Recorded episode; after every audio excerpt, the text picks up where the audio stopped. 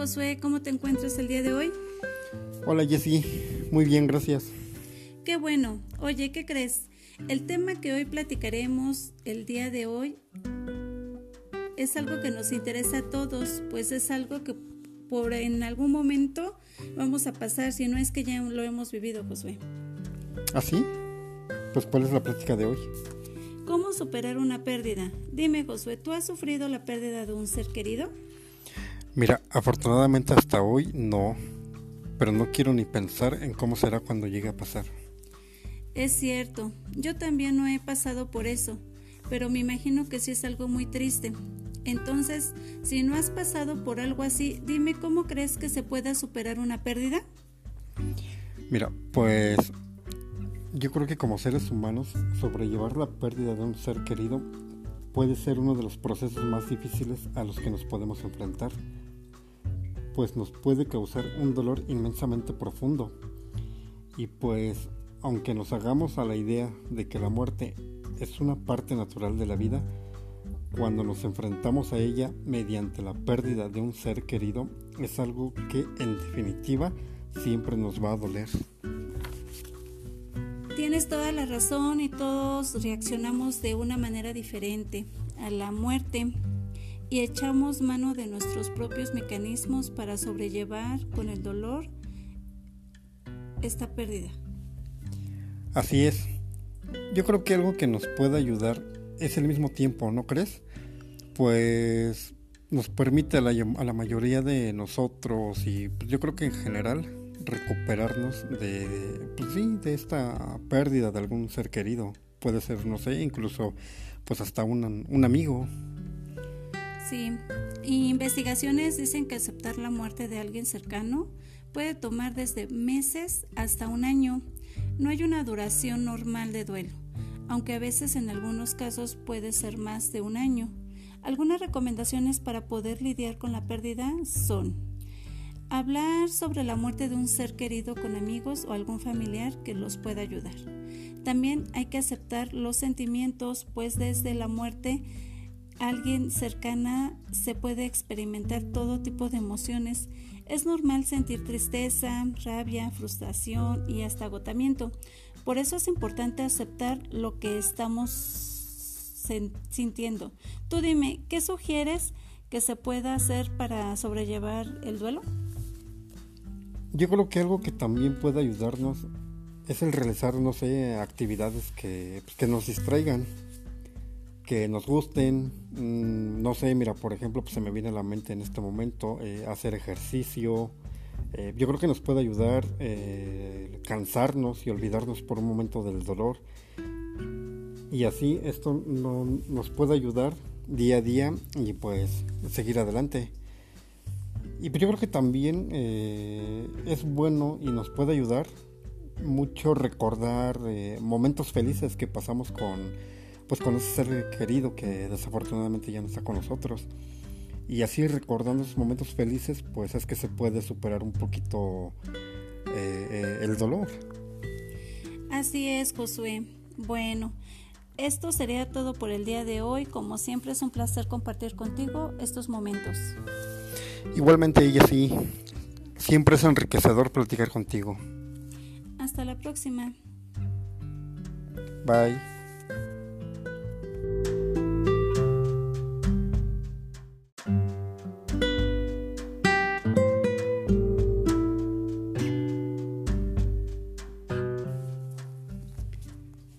Josué, ¿cómo te encuentras el día de hoy?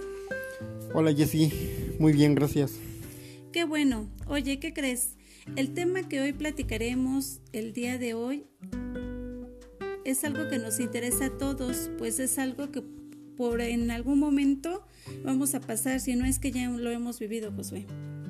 ¿Ah, sí? Pues ¿cuál es la plática de hoy? ¿Cómo superar una pérdida? Dime, Josué, ¿tú has sufrido la pérdida de un ser querido? Mira, afortunadamente hasta hoy no, pero no quiero ni pensar en cómo será cuando llegue a pasar. Es cierto, yo también no he pasado por eso, pero me imagino que sí es algo muy triste. Entonces, si no has pasado por algo así, dime cómo crees que se pueda superar una pérdida. Mira, pues Yo creo que como seres humanos, sobrellevar la pérdida de un ser querido puede ser uno de los procesos más difíciles a los que nos podemos enfrentar, pues nos puede causar un dolor inmensamente profundo. Y pues, aunque nos hagamos a la idea de que la muerte es una parte natural de la vida, cuando nos enfrentamos a ella mediante la pérdida de un ser querido, es algo que en definitiva siempre nos va a doler. Tienes toda la razón y todos reaccionamos de una manera diferente a la muerte y echamos mano de nuestros propios mecanismos para sobrellevar con el dolor esta pérdida. Así es. Yo creo que algo que nos puede ayudar es el mismo tiempo, ¿no crees? Pues nos permite a la, mayoría de nosotros y pues yo creo que en general recuperarnos de, pues sí, de esta pérdida de algún ser querido. Puede ser, no sé, incluso pues hasta un, un amigo. Sí, y investigaciones dicen que aceptar la muerte de alguien cercano puede tomar desde meses hasta un año. No hay una duración normal de duelo, aunque a veces en algunos casos puede ser más de un año. Algunas recomendaciones para poder lidiar con la pérdida son Hablar sobre la muerte de un ser querido con amigos o algún familiar que los pueda ayudar. También hay que aceptar los sentimientos, pues desde la muerte alguien cercana se puede experimentar todo tipo de emociones. Es normal sentir tristeza, rabia, frustración y hasta agotamiento. Por eso es importante aceptar lo que estamos sintiendo. Tú dime, ¿qué sugieres que se pueda hacer para sobrellevar el duelo? Yo creo que algo que también puede ayudarnos es el realizar, no sé, actividades que, pues, que nos distraigan, que nos gusten. Mm, no sé, mira, por ejemplo, pues se me viene a la mente en este momento eh, hacer ejercicio. Eh, yo creo que nos puede ayudar eh, cansarnos y olvidarnos por un momento del dolor. Y así esto no, nos puede ayudar día a día y pues seguir adelante. Y yo creo que también eh, es bueno y nos puede ayudar mucho recordar momentos felices que pasamos con, pues, con ese ser querido que desafortunadamente ya no está con nosotros. Y así recordando esos momentos felices, pues es que se puede superar un poquito eh, el dolor. Así es, Josué. Bueno, esto sería todo por el día de hoy. Como siempre es un placer compartir contigo estos momentos. Igualmente ella sí, siempre es enriquecedor platicar contigo. Hasta la próxima. Bye.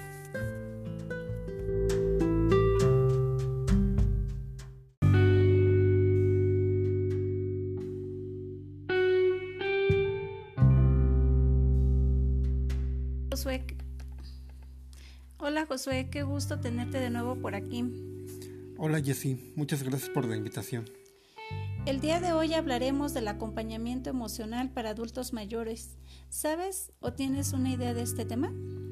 Eh, pues en esta época de pandemia por el COVID-19 las familias cuidan a sus adultos mayores manteniéndolos en casa.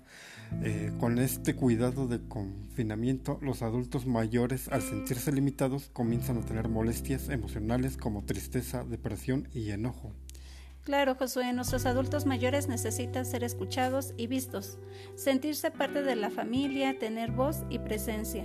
Para esto existen actividades que promueven algunas dependencias gubernamentales.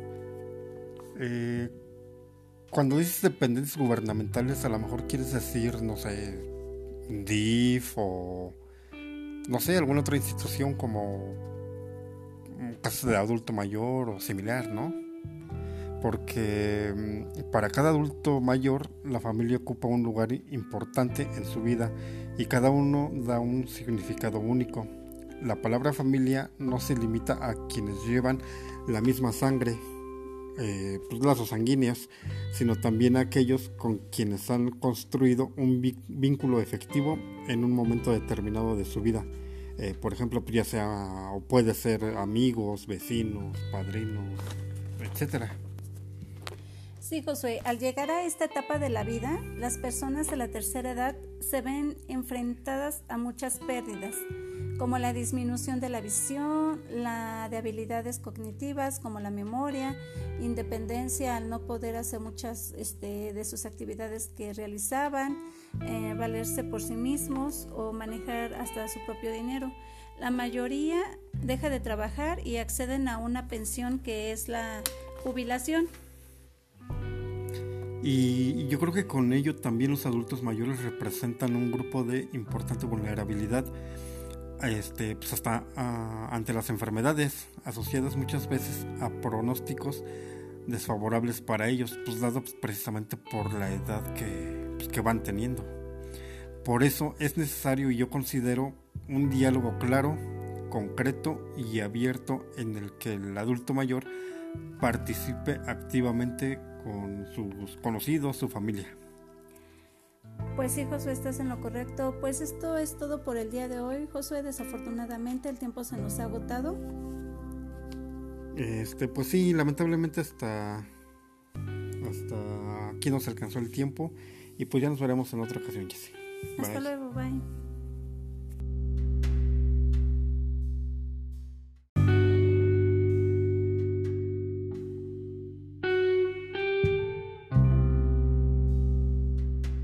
Josué.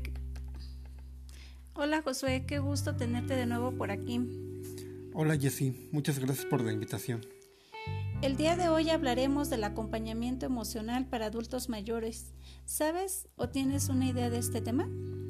Eh, pues en esta época de pandemia por el COVID-19 las familias cuidan a sus adultos mayores manteniéndolos en casa. Eh, con este cuidado de confinamiento, los adultos mayores, al sentirse limitados, comienzan a tener molestias emocionales como tristeza, depresión y enojo. Claro, Josué, nuestros adultos mayores necesitan ser escuchados y vistos, sentirse parte de la familia, tener voz y presencia. Para esto, existen actividades que promueven algunas dependencias gubernamentales. Eh, cuando dices dependencias gubernamentales, a lo mejor quieres decir, no sé, DIF o, no sé, alguna otra institución como casa de adulto mayor o similar, ¿no? Porque mm, para cada adulto mayor la familia ocupa un lugar importante en su vida y cada uno da un significado único.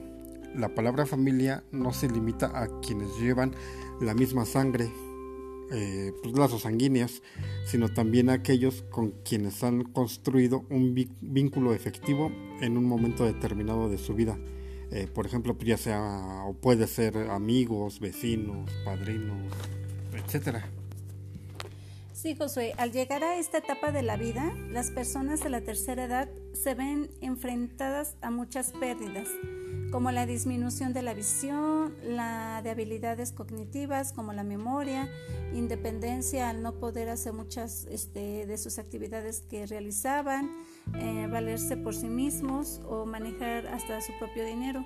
La mayoría deja de trabajar y acceden a una pensión que es la jubilación. Y yo creo que con ello también los adultos mayores representan un grupo de importante vulnerabilidad este, pues hasta ah, ante las enfermedades asociadas muchas veces a pronósticos desfavorables para ellos, pues dado precisamente por la edad que, pues, que van teniendo. Por eso es necesario y yo considero un diálogo claro, concreto y abierto en el que el adulto mayor participe activamente con sus conocidos, su familia. Pues sí, Josué, estás en lo correcto. Pues esto es todo por el día de hoy, Josué. Desafortunadamente el tiempo se nos ha agotado. Este, pues sí, lamentablemente hasta hasta aquí nos alcanzó el tiempo y pues ya nos veremos en otra ocasión, Jessy. Hasta luego, bye.